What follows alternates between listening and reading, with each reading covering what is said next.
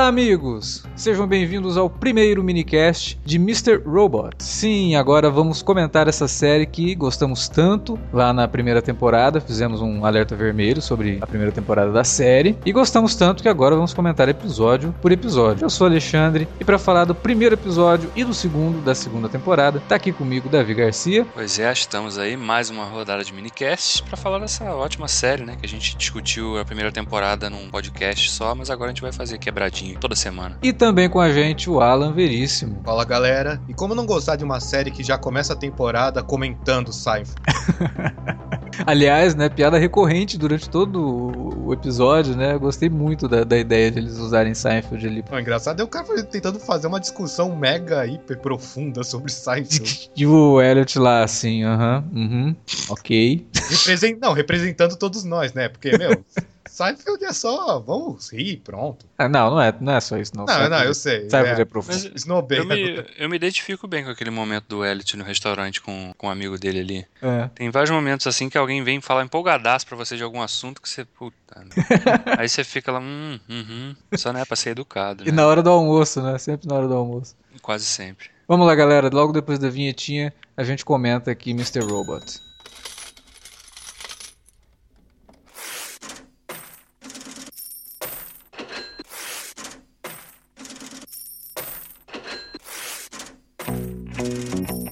Vou interromper rapidamente o podcast para dizer que se você gosta do conteúdo do Cine Alerta, você pode nos ajudar a fazer mais e melhor. Entre agora mesmo em www.patreon.com barra Cinealerta e seja um dos nossos colaboradores. Você pode receber os podcasts antes de todo mundo, participar de sorteios e até de hangouts mensais com a nossa equipe. Entre, se informe, confira o que queremos trazer para você no futuro e nos ajude. www.patreon.com barra Cinealerta. Pronto, não falei que era rápido? Pode curtir o podcast agora.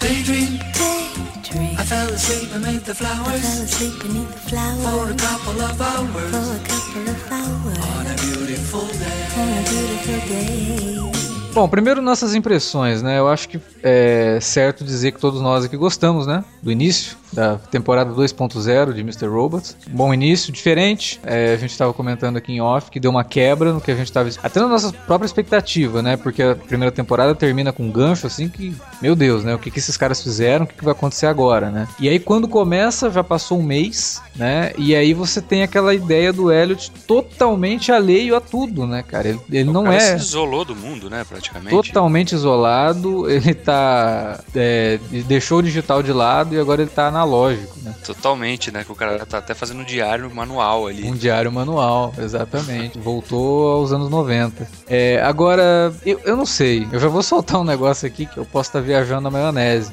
Mas vocês não tiveram a impressão de que todas as cenas que o Elliot aparece é como se ele tivesse realmente preso em algum lugar. Sim, pra mim tive essa clara impressão, né? Muita gente já tá até teorizando, claro, né? Porque é sempre um exercício bem divertido de se fazer, principalmente numa série como essa. De que, na verdade, o Elliot foi preso, uhum. Né? Ou não preso, não numa prisão, mas numa instituição psiquiátrica mesmo. Exatamente. Né? E a, sei lá, a, a enfermeira médica que cuida dele é a, o reflexo do que era a mãe dele, que era uma mulher durona, né? Uhum. Severa, é porque, aparentemente. Porque a gente não, não, não viu mais ninguém falando com ela, conversando. Quer dizer, não, ela existe, mas eu tô querendo dizer que não vimos ninguém falando especificamente que é a mãe dele, só Sim. ele. E, e, e, como a gente já sabe, ele não é um narrador confiável. Exatamente. Não, e, e durante tudo, tudo no episódio leva a crer que ele tá, tá numa Sim, instituição psiquiátrica. aquela interação lá com o personagem, daquele ator que eu não lembro o nome, mas é vivido pelo ator que fez The Office. Craig Robinson.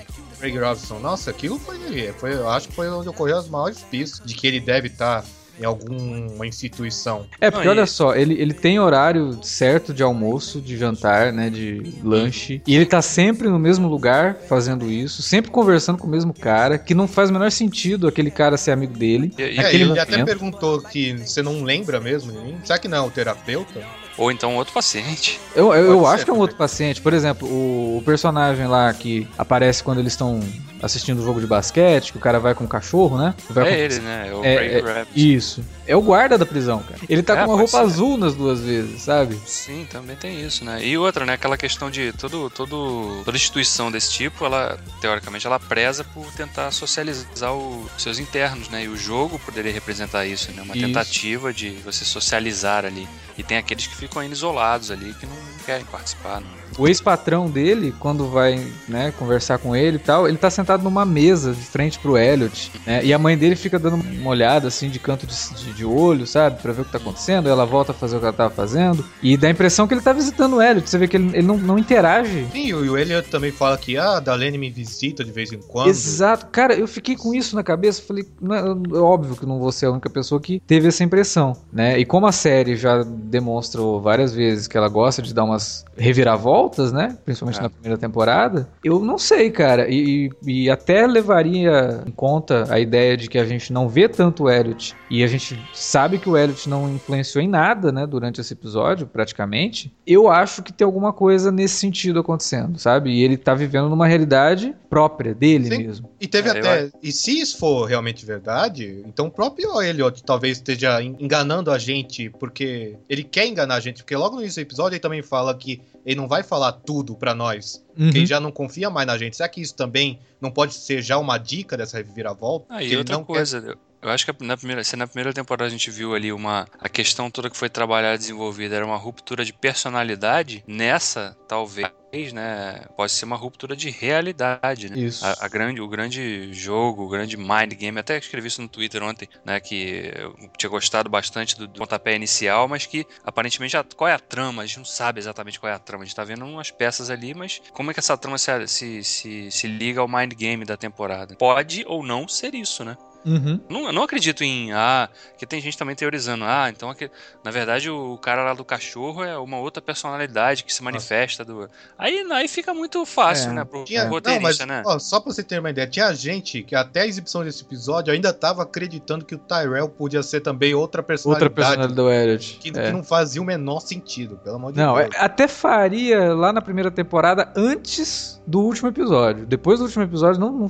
é, não, não tinha mais como. Não tinha como mais, assim.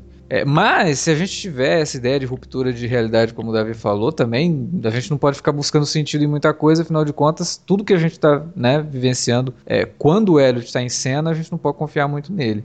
E, a, e o grande mistério por enquanto, é o paradeiro do, do Tyrell, né? É, porque agora a gente já sabe que ele tá vivo, realmente. Tá vivo. Mas onde? E, e o que? E o que, que ele tá fazendo? O que foi que aconteceu depois? Essas são as perguntas que queremos a resposta. Isso. E a série, é. e a série sabe disso, né? Porque ela começa justamente bem antes de tudo, quando o Elliot ainda tá com o Tyrell, né? Colocando o, o vírus lá para funcionar, né? E... Ela, o iníciozinho pega justamente o gap que o episódio final da primeira temporada não cobriu, né?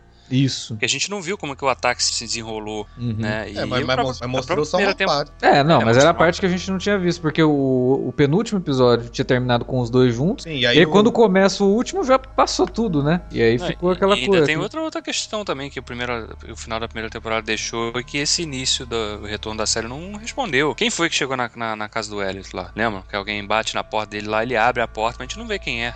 Então, foi preso ou não foi? Exatamente. Então, essa é uma questão. E assim, aquele quarto dele, cara, é muito cubículo, sabe? Muito. É muito, é uma coisa assim meio soturna, te comprime ali, né? Um ambiente meio fechado, de fato, né? Como se fosse uma cela, um quarto isolado. Alguém lembra se eles chegaram a mencionar na primeira temporada se a mãe ainda estava viva? Ela é mostrada em flashbacks, mas eu não lembro se eles citam se ela estava viva, não.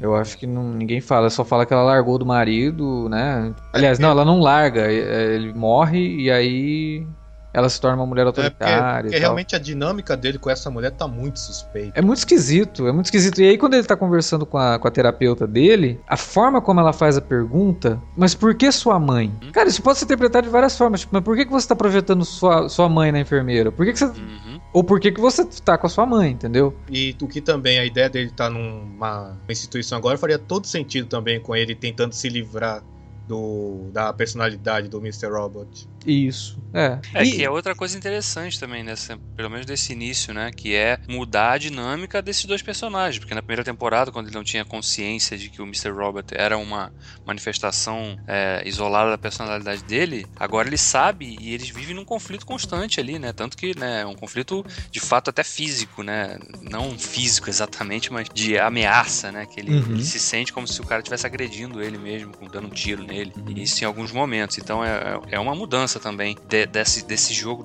dos dois personagens que, que vai se desenrolar aí, né? Ao longo da temporada. Parece, pelo menos.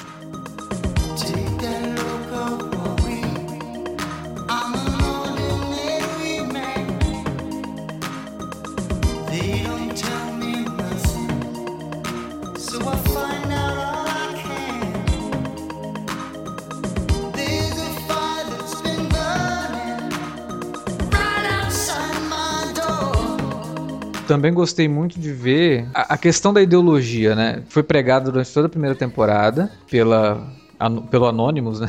Pelo é, Mr. Robot, pelo Society. E que aí, de repente, a irmã do Elliot, né, a Darlene, parece tá ficando desconfortável com o que tá acontecendo. Claro. Não, e cara, tem uma cena, assim, é porque, porque ficou parecendo, e esse primeiro episódio, esses dois primeiros episódios me passaram bem essa impressão, foi que, na verdade, o, o grande vilão, é, para os, os olhos de muita gente, acabou virando vítima. Né? E, e como o vilão conseguiu us, usar essa situação ainda para continuar oprimindo ainda mais as pessoas, porque aquela cena Sim. que tem aquela senhora no banco, uhum. exprime muito bem isso. Imagina isso, isso no mundo real, cara, hoje. Você, a gente é tão, é tão digital hoje em dia, né? Que se a gente, eu, por exemplo, eu pago minhas contas todas pela internet. Se amanhã der um pau no sistema do, do banco lá, e no dia seguinte o cara fala assim, ó, oh, você tá devendo aqui cinco faturas de cartão de crédito. Hã? Eu paguei, cara.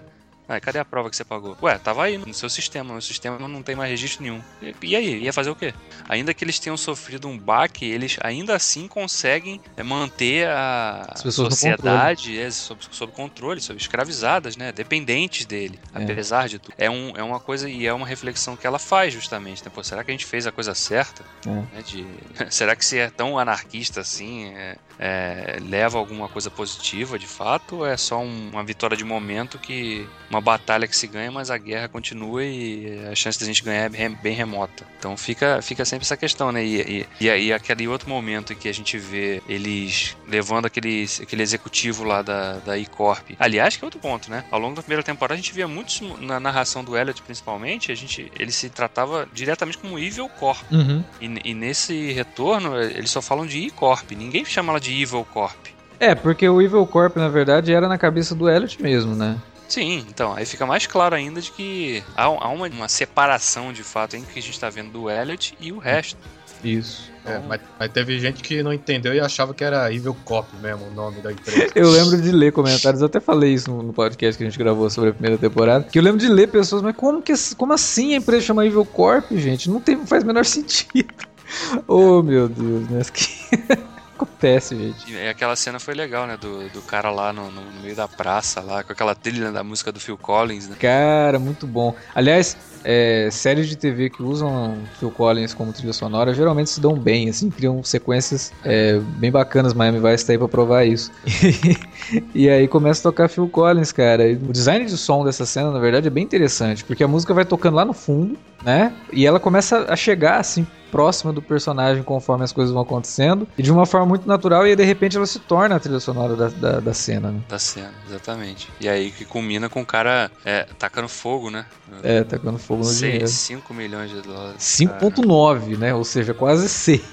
Pois é, aí usando ali aquela, aquela máscarazinha deles, né? Do, uhum. do símbolo do F-Society ali. E, e, e, que me lembrou é, o momento do Batman também, aquilo ali. É do Coringa, né? Queimando o dinheiro. Que já é do, da HQ, né? Do Longo Dia das Bruxas e tal. É, Mr. Robot é uma série de referências, né? Sim, é, isso aí é inegável. Aí, ok. Mas, pô, cara, a hora que eu vi aquele dinheiro queimando. Ah, outra coisa que eu, eu, gostei bastante também que eles fizeram nesse início foi, foi utilizar aquelas cenas do Obama ali. Cara, cara aquilo foi muito bem feito. Eu fiquei vendo e falei, cara, será que o Obama gravou esse troço pra série? Não, aí nossa, depois eu. Pegaram ah. um ótimo cara de imitado pra imitar a voz dele. Não, aí que tá, não tem imitação ali. É ele que São pegaram. vários trechos, são vários trechos de, de dele falando de, de coisas e aí fizeram a montagem lá com os áudios, né? Falando lá. Parece que a única coisa que alguém Mas ele- dublou ele mesmo até- foi ele falando o nome do. do Ah, tá, do Tyrell, do né? Warwick, É, do Tyrell Warwick ali.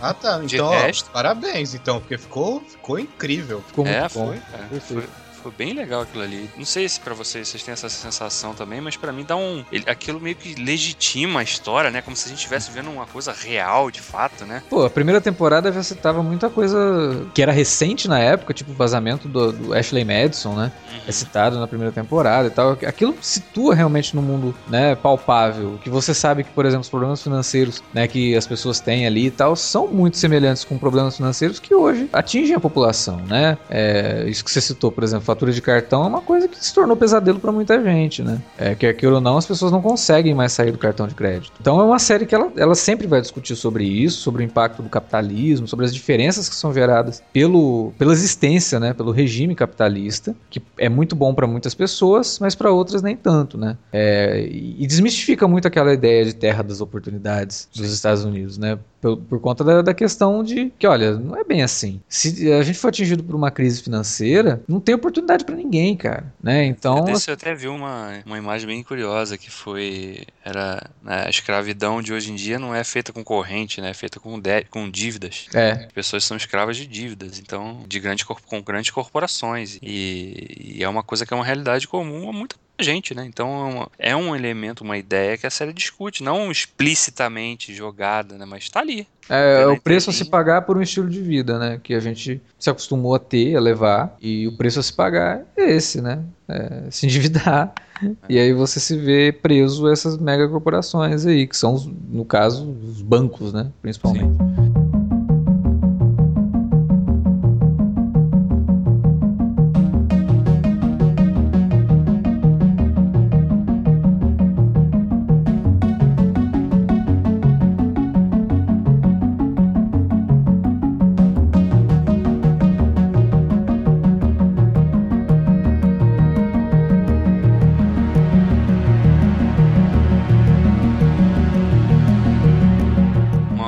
eu achei bem interessante também nesse retorno foi aquela do, do, do Price lá, né? Que é o chefão da, da E-Corp.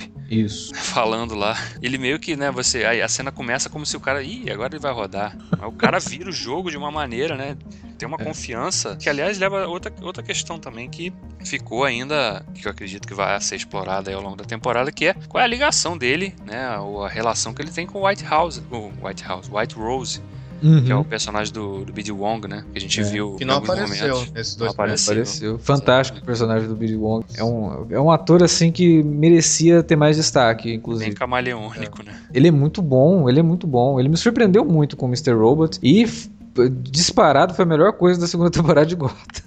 É, mas é. que tá, fica desperdiçando o talento dele em Gotham.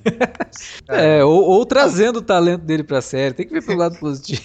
É, a gente tem que elogiar a coragem da série nesse retorno, que como a gente falou no início desse minicast, o, o Elliot meio que ficou, ficou de escanteio nesse- nesses dois episódios. É, não, não como protagonista, ele continua sendo protagonista, nós vimos a situação emocional na qual ele se encontra durante uma boa parte do episódio, mas as ações mesmo para a história continuar andando, a gente viu isso ocorrendo pelas mãos dos personagens coadjuvantes. Porque mostra que a série consegue caminhar, não necessariamente depende exclusivamente do seu protagonista. Isso eu acho que pra mim é uma força, né? Sim, Uhum. por favor, né? Foi algo, por exemplo, que prejudicou uma série que você tá agora, por exemplo, Dexter, nas temporadas finais, Uhum. né? Por exemplo, que só o protagonista era excelente e os outros personagens coadjuvantes eram bons, só que as histórias era, nas quais eles se envolviam não tinha nada a ver com o protagonista e era perda de tempo. E agora, por exemplo, aqui no caso do Mr. Robot, a Angela, por exemplo, o que, que vocês estão achando disso? Vocês estão acreditando nessa Eu acho- história de que ela tá realmente sendo, é, sendo comprada pela ICOP? Eu, eu, eu não, eu não vejo como comprada, mas eu vejo como exatamente isso que a gente falou da questão da. Eu sei, comprada é porque eu não, não, não consegui pensar um termo melhor. É, não, mas eu, eu acho que ela realmente tá encantada com aquilo, cara. Ela, ela se descobriu muito boa naquilo que ela tava fazendo, porque ela realmente deu, virou o jogo ali, né? É, na negociação com o jornalista e tal. A mulher até falou: Você tá louca? Você desligou na cara do cara da Bloomberg, né? Como é que você faz um negócio desse? Ela falou: Não, então vai lá, chama a supervisora lá e, e- e vamos ver o que vai acontecer. Né? E é- na negociação ela dá um banho, entendeu? Eu acho que ela gosta disso, ela, ela gostou de ter esse poder na mão. Ela descobriu uma coisa que ela não sabia que tinha também. E tem outra coisa nessa, nessa questão para mim que vem justamente de uma frase que o Bryce diz naquela reunião que ele tem lá, né, que você ele fala, né, you can run a con without confidence, né? Você não consegue dar um golpe é. sem que o, sem que a vítima confie em você. Isso. Então é justamente isso, cara. É, eu, eu, vejo muito a Angela assim também. Ela tá tão confiante ali de que ela tá descobrindo uma forma nova de trabalhar, uma, ela, é, talvez talentos que ela não soubesse que tinha, que ela tá entrando no jogo. Ela, e ela tá, tá, tá, tá, tá alimentando o golpe todo, aquele golpe todo que, que se reflete no que é aquela, aquela empresa, ela também tá entrando junto. É, e lembrando que esse episódio ele se passa um mês depois do final da primeira temporada. E na, no final da primeira temporada a gente viu que ela tem sim a tendência parar e falar: não, peraí. A, a cena dela comprando sapato eu acho bem emblemática depois do, do, que tinha acontecido naquele episódio lá. Então eu acho que aqui, nesse sentido, depois de um mês dentro daquele ambiente, depois de um mês fazendo aquilo, eu acho que ela foi, pela falta de melhor palavra, comprada assim, mas pela ideia, né? Sim. De que ela ali ela tá muito melhor foi, do que ela tava na Foi seduzida, né, por todo aquele ambiente, seduzida, né? Aquele... Seduzida é melhor. É que eu não, cheguei... Safe ela, ela era só mais uma uhum. e que vivia sendo rechaçada ali, né, por um um ambiente repleto de homens e que não tratavam ela de, de uma forma respeitosa, né? A gente viu muito na primeira temporada. E aqui não, de repente a mulher tá é, fechando um acordo com a TV Bloomberg. Eu, eu compro a ideia de que ela realmente foi corrompida de alguma forma, assim. Não, é que eu cheguei a cogitar se ela não teria, se ela não estaria fazendo um jogo realmente para fazer alguma coisa em algum momento, agora que ela tá por dentro da empresa. É, eu não sei. Eu... acho que até pode, isso pode acontecer lá frente, quando ela tomar um choque de realidade, talvez. Uhum. Perceber que, na verdade, ela não é tão valorizada assim, ou ela não é tão boa quanto ela pensa que é, ou então, que eles fazem ali. Ou ela então, não é insubstituível, né? É, também tem isso, que é, que é, que é outra constante do, do, do mundo corporativo. corporativo, é. justamente. As pessoas são meros números. Né? Se tiver que cortar ou tiver alguém que seja um pouquinho melhor que você pelo mesmo preço, tchau, tchau, amigo. É, mas por enquanto tá bem promissor essa história dela. Eu estou curioso para ver para onde é que eles vão desenvolver isso. E tivemos novos personagens, né? Pois é. Teve a, a, filha da Meryl Streep, né? Fazendo um agente do FBI. É, se bem que foi uma cena meio. Achei meio. Foi estranha. Aleatório no episódio. Foi muito estranha. Porque, não, não, caminhou pra lugar algum aqui. É, mas acho que foi mais mesmo só pra mostrar, ó. Temos só uma personagem introduzir? nova aqui. É, pra, pra, mim foi isso. Nesse primeiro, né? Vão, vão desenvolver mais aí. Eu gostei da introdução da personagem porque mostra que ela é uma pessoa que sabe lidar com gente. E... É, a forma como ela conversa ali com o cara que vai atender ela no balcão. Aí você imagina, nossa, é só uma garota comum, né? Nossa, tão estranho, porque geralmente a Grace Gummer ela costuma fazer personagens um pouco mais fortes, né? E de repente ela faz um personagem forte, mas não parece ser ninguém, né? Parece ser só mais uma pessoa que pode ser da, da, da E-Corp, alguma coisa do tipo. E não, ela é uma agente do FBI. É uma personagem assim, ó. Vamos deixar essa pista aqui. A gente introduziu a personagem. E ela tem uma ligação com o Gideon. Virou o bode expiatório, né? Da, Isso. Coitado, cara. É impressionante como esse ator faz bem personagem fracassado, né? ele é muito bom pra fazer personagem fracassado. Como, como, ele sempre cai no golpe dos outros. É impressionante, cara. Coitado, era, era, era o personagem mais simpático da série pra mim. Era. Era, era o que dava mais pena. Realmente, justamente por ele ser tão fracassado, é porque eu, eu tinha essa simpatia enorme. Não, e no começo da série, antes dele se tornar um fracassado, ele era gente boa, né? Tipo, ele tava ali do lado do Elliot, confiava É, e se ferrou e, e como o Mr. Robot bem falou, por culpa do Elliot, realmente, Sim. das ações. Sim. E, e acabou ficando um fogo cruzado entre o Elliot e só, E não foi só a vida profissional, né? A vida pessoal, né? Fica meio que. Fica, vende-se essa ideia de que ele perdeu. Ele era casado, né? A gente Sim. viu. Tinha uma na primeira temporada que eles foram na casa dele e tal. E que ele perdeu ali o, companheiro dele ali, ainda foi acusado de ser ali um dos responsáveis diretos pelo, pelo problema todo do, do hackeamento lá e acabou virando uma vítima, né, do... Mas e essa morte aí? O que, que, que, vocês acharam? O, o, cara que matou, quer dizer, vocês acham que foi alguém normal? Eu acho um que civil foi... qualquer ou... Civil qualquer. Civil, tipo, é. tipo o cara lá do Batman vs Superman, lá, o, o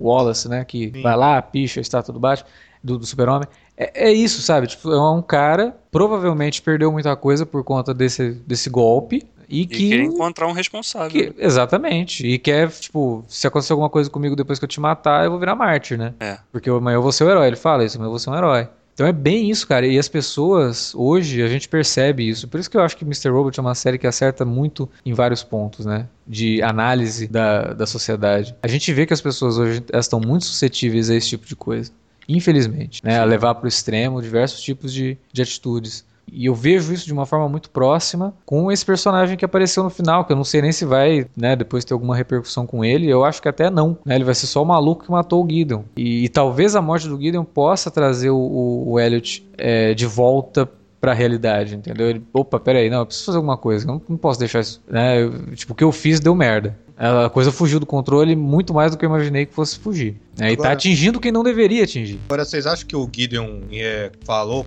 sobre o Elliot para essa agente do FBI? Porque é. É, não, não vimos nada do interrogatório, mas ele ameaçou o Elliot. O Elliot não ajudou ele. Uhum. Até, pode até ser a maneira como ela vai interagir com o Elliot. É, mas também o que ele saberia, assim? Ele foi, ele foi vítima do processo todo. Ele não tem detalhes de nada. Ah, mas ele poderia simplesmente né, citar o Elliot, ó. Tem um cara que tem minhas dúvidas quanto a ele, né? Sei que é. ele estava envolvido. É, o negócio é o seguinte: se ela aparecer naquela mesa conversando com o Elliot, a gente já sabe que ele tá numa instituição preso, porque, né?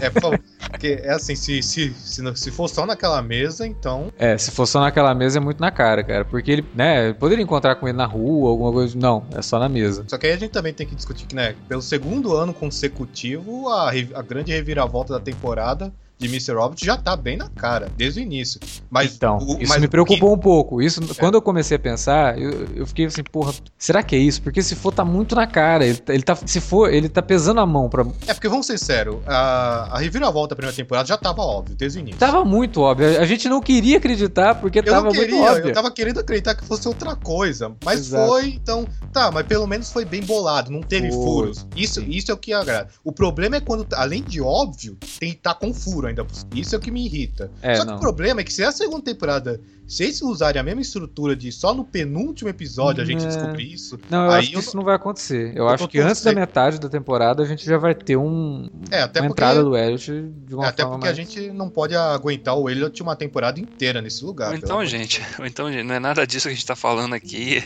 A gente pode estar tá errado também, né? E ele, na verdade, não, mas... só se isolou mesmo para tentar Não, mas mesmo assim, se ele só tiver isolado, eu também não, não acho que ele vai ficar só isolado não. por mais que. Não, não. É, então, eu acho que ele volta logo. Eu acho que a morte do Gideon vai dar um pontapé e também a questão dele. Cadê o, o Terrell, né? Ele recebe aquela ligação. Que, aliás, a gente não sabe se ele, se ele recebeu ou se ele fez.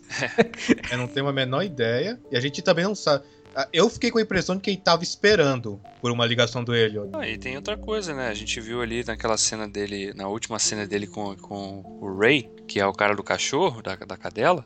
Uhum. Ele falou: Ah, a gente falou ontem, você não lembra, cara?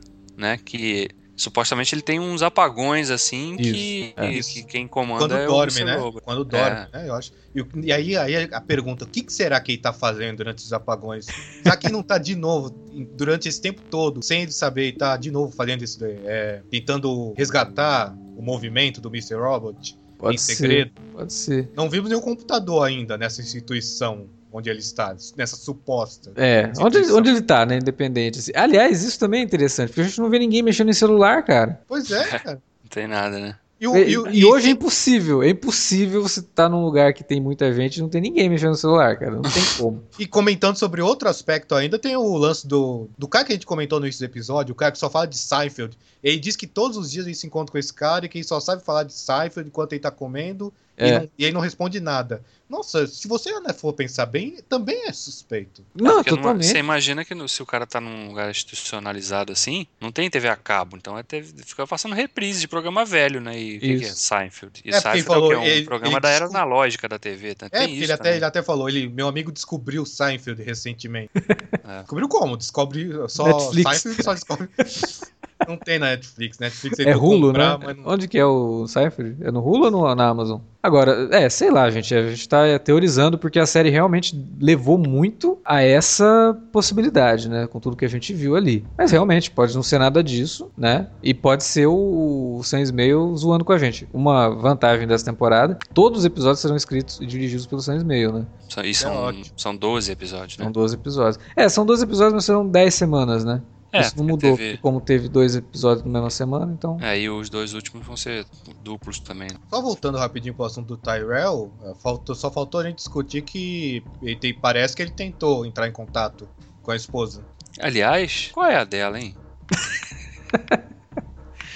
ela, ela, tem, ela é tipo o Sr. Grey, entendeu? Ela tem. É, cara, assim, porque assim. Estilo ela, de ao, mesmo vida... tempo, ao mesmo tempo, ela é uma mãe amorosa, né? Cuida do bebê, não sei o que mais. Também gosta de um. 50 tons de Fazer cinza. um. É, fazer uma coisa ali meio radical.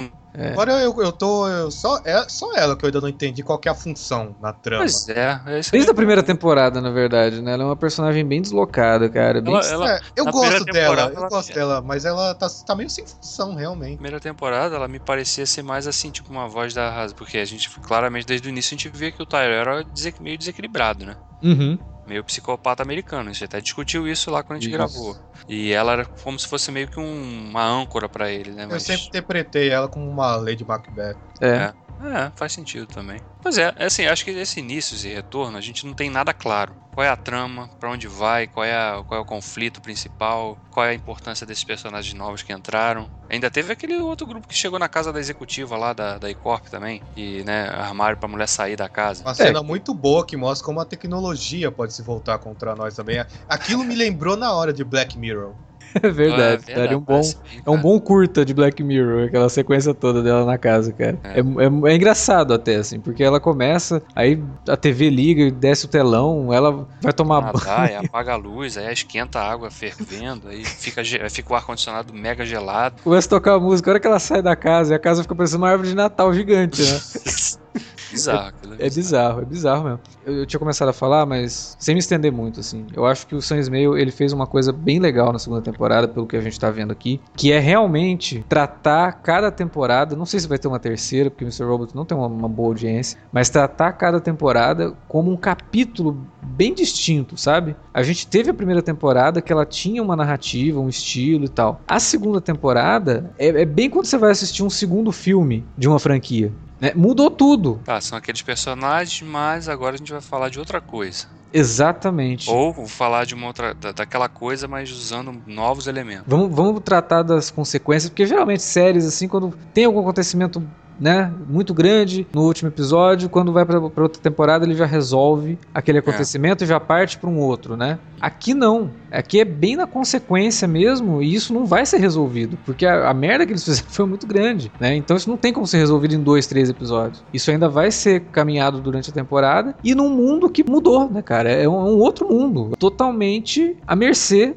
da, da E-Corp, né? Mais do que tava, só que agora ele tá ciente disso, né? É. Agora eles sabem que eles estão à mercê do dinheiro. Isso é interessante e eu acho que o, o, o Sam Ismail ele consegue dar é, características distintas às duas temporadas, já que a gente só viu dois episódios, né? É, é bem notório isso, como que ele dá características distintas. A fotografia na segunda temporada, ela tá mais fria e mais acinzentada do que era na primeira, e Aham. mais escura, né, com, com, com tons assim de é, claro e escuro muito mais distintos. Na primeira temporada você tinha cenas muito mais claras. Nessa daqui, até as cenas que se passam de dia, elas são mais escuras. Então, até esteticamente, a série traz um- uma E diferença. até uma coisa que eu notei de diferente também foi que a gente via muito na primeira temporada era o desequilíbrio do, do enquadramento do rosto dos atores, né? Que muitas às vezes quase que saíam do, do enquadramento. Uhum. E ne- nesse retorno não teve muito isso também. Foi uma, uma diferença mais que, que convencional, né? notei. Não, ele ainda usa muito aquele recurso de jogar bem o, o- o personagem pro canto do, do quadro, né? Mas. Ele utiliza na, na É, cena mas- do parque, por exemplo, ou nos Uhum. executivos.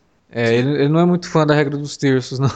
Não. Eu, eu confesso que tem alguns momentos que eu sei que não devia, mas, me incomoda um pouco de vez em quando. Mas é pra incomodar, Eu né? sei. É, mas quando utilizado em excesso de. É, quando tem um propósito, ok, né? Não É, quando o- é. Quando começa Quando a virar é o- só estilo, realmente, só Quando é o pra... Tom Hooper lá que usa É, pelo porque holandês não, Tom Hooper é o caso o exemplo perfeito de uma pessoa que não sabe como usar, Ele, ele não sabe fazer isso, como é. usar ângulos inclinados. Cara, nossa, Tom Hooper é. Não sei nem por que a gente tá falando Tom Hooper. Nossa, a gente tá falando de Mr. Robot e de repente a gente vai pra Tom Hooper, cara, que. Nossa.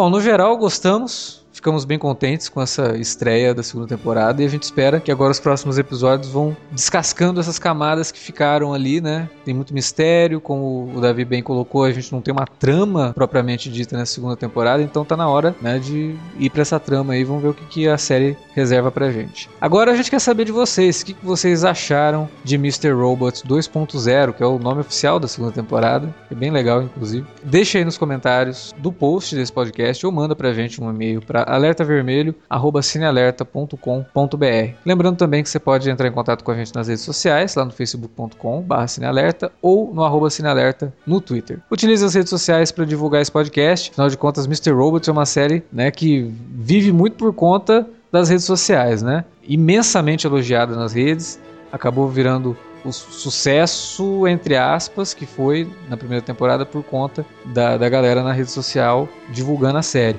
Mas utilize as redes para divulgar nosso trabalho. DRT quando a gente lançar pod os podcasts aí, né? No, no Twitter. Compartilhe aí no Facebook na sua página, no seu perfil. E ajude a gente a divulgar o minicast de Mr. Robot e os outros podcasts aqui do Cine Alerta. A gente volta semana que vem para comentar o terceiro episódio da segunda temporada de Mr. Robot e a gente espera que vocês estejam de volta para ouvir. Até lá!